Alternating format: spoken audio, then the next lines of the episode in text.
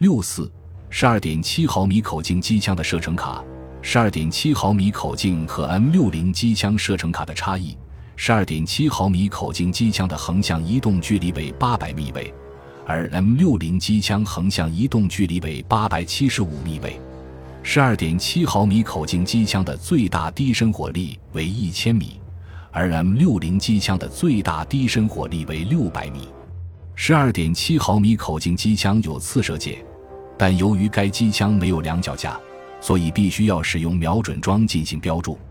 反装甲武器的射程卡，反装甲武器射程卡的功能在于提供反装甲武器火力控制区域的地形地物特征和显著标志物。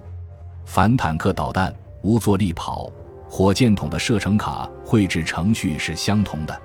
使用射程卡可以帮助士兵准确、快速地瞄准其火控区域内的目标。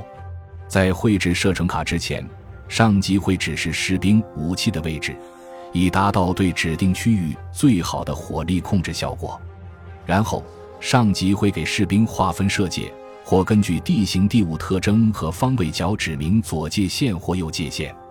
如果情况需要，上级还会给士兵分配主射界和次射界。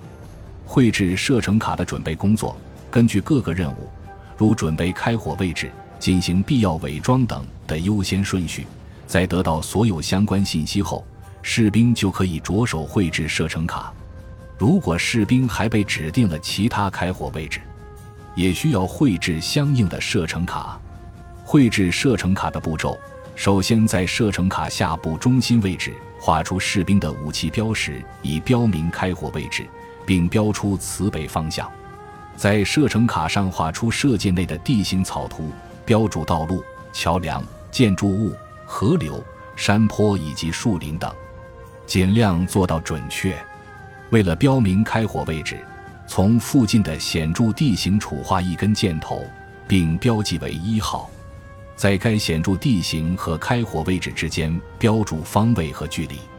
接着，在射程卡上使用封闭线绘制射界，界定射界的线条包括最大射程线。该线表示的是武器能够有效杀伤目标的最远距离。在射界里用封闭线画出死角区域。绘制射程卡时，射界的形状和大小不限。接着，在射界里标注到目标区域和目标参考点的距离和方位角。最后填写以下数据：开火阵地、单位代号、排日期。所有反装甲武器射程卡上的基本信息和绘制方法与前文的叙述大同小异。射程卡一共两份，一份自己使用，一份交给上级为其提供目标区域内的情报。感谢您的收听，本集已经播讲完毕。喜欢请订阅专辑，关注主播主页，更多精彩内容等着你。